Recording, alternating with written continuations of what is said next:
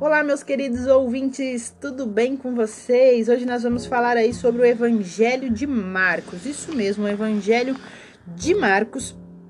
E eu vou falar aqui, vou falar o que você precisa saber sobre o Evangelho de Marcos. Se você começou a ler, se você, enfim, quer saber informações sobre o Evangelho de Marcos, eu vou te dar aqui muitas coisas interessantes. A primeira é quem escreveu Marcos foi Marcos. Isso mesmo, foi Marcos.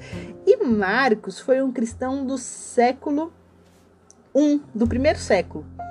Ele era primo de Barnabé e cooperadores dos apóstolos. Apesar dele não ser citado no Evangelho de Marcos, ele é citado em Atos e, e nas cartas apostólicas. Isso mesmo. O Evangelho de Marcos foi escrito entre o ano de 50 e 70 depois de Cristo, e o período aí foi cerca de três anos e meio. Como eu disse, o título recebe o nome do autor Marcos e o contexto é algo muito interessante, porque ele é um livro de ação, mais focado nas obras de Jesus do que em palavras. Marcos é o menor livro dos quatro evangelhos. E algo muito interessante que a gente precisa destacar aqui é que a maior fonte do material usado neste evangelho que Marcos escreveu foi do nosso querido apóstolo Pedro. O nosso apóstolo Pedro, ele que é, deu muitas informações ali para Marcos estar escrevendo o evangelho. Marcos também passou bastante tempo com Paulo e Barnabé, quando retornou com eles de Jerusalém para Antioquia em sua primeira viagem missionária. Mas aí Marcos saiu do local mais cedo, no entanto, voltou para Jerusalém. Depois Barnabé queria levar Marcos, seu primo, para a segunda jornada missionária, mas Paulo não concordou e passou a vez de Marcos para Silas. Enfim, teve um, um, uma, uma briga aí, talvez um desentendimento, podemos se dizer assim.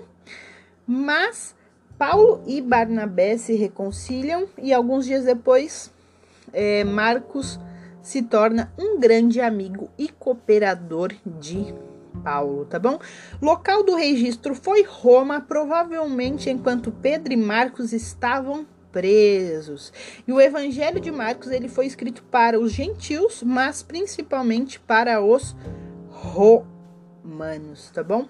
O conteúdo aí do Evangelho segundo Marcos retrata com exatidão é, o ensinamento de Jesus e a, e a cura e o auxílio para as necessidades do próximo. Jesus é um exemplo e é o sacrifício perfeito para o povo de todas as gerações. Seu ministério público inclui manifestações de seu poder divino sobre as enfermidades, a natureza, os demônios e até mesmo sobre a morte. Esses milagres também relatam a compaixão de Jesus por um mundo ferido.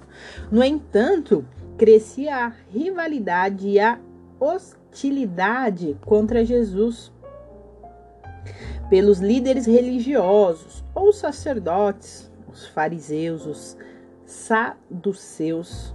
No fim, Jesus voluntariamente permitiu sua prisão e crucificação, mas sua ressurreição selou a vitória final para todos que acreditam que dele provém a salvação. As palavras-chave do Evangelho de Marcos é servo e imediatamente. O ministério de Jesus gira em torno dele ter sido um servo para todos, entregando a sua vida para a salvação de muitas outras. O Evangelho de Marcos usa o termo imediato para enfatizar a importância e a urgência de acreditar no Filho de Deus agora. Isso é algo muito importante, né? Porque se há dois mil anos atrás, aí mais ou menos, já tinha a, a emergência, né? A, a, o imediatismo de nós acreditarmos no Filho de Deus. Imagine agora como as coisas estão com as coisas que estão acontecendo, o que está acontecendo no mundo realmente é urgente nós acreditarmos que temos o Filho de Deus, que temos a salvação, que temos alguém que morreu na cruz por nós, que é lindo e maravilhoso e que nos ama, não é verdade? Tópicos. Jesus estava interessado com cada área da Jesus está interessado com cada área da nossa vida. As obras de Jesus eram paralelas às suas palavras, e assim deve ser conosco, se quisermos ser um testemunho positivo a morte de Jesus na cruz pagou o preço de cada um de nossos pecados. Precisamos apenas nos voltar para Ele. Não há ninguém tão fracassado que não possa ser alcançado pelo braço de Deus, o Deus do amor. Na verdade, o Deus que é amor. Jesus veio para nos servir, por isso também devemos servir os outros. Vamos lá, resumo do nosso querido Evangelho de Marcos.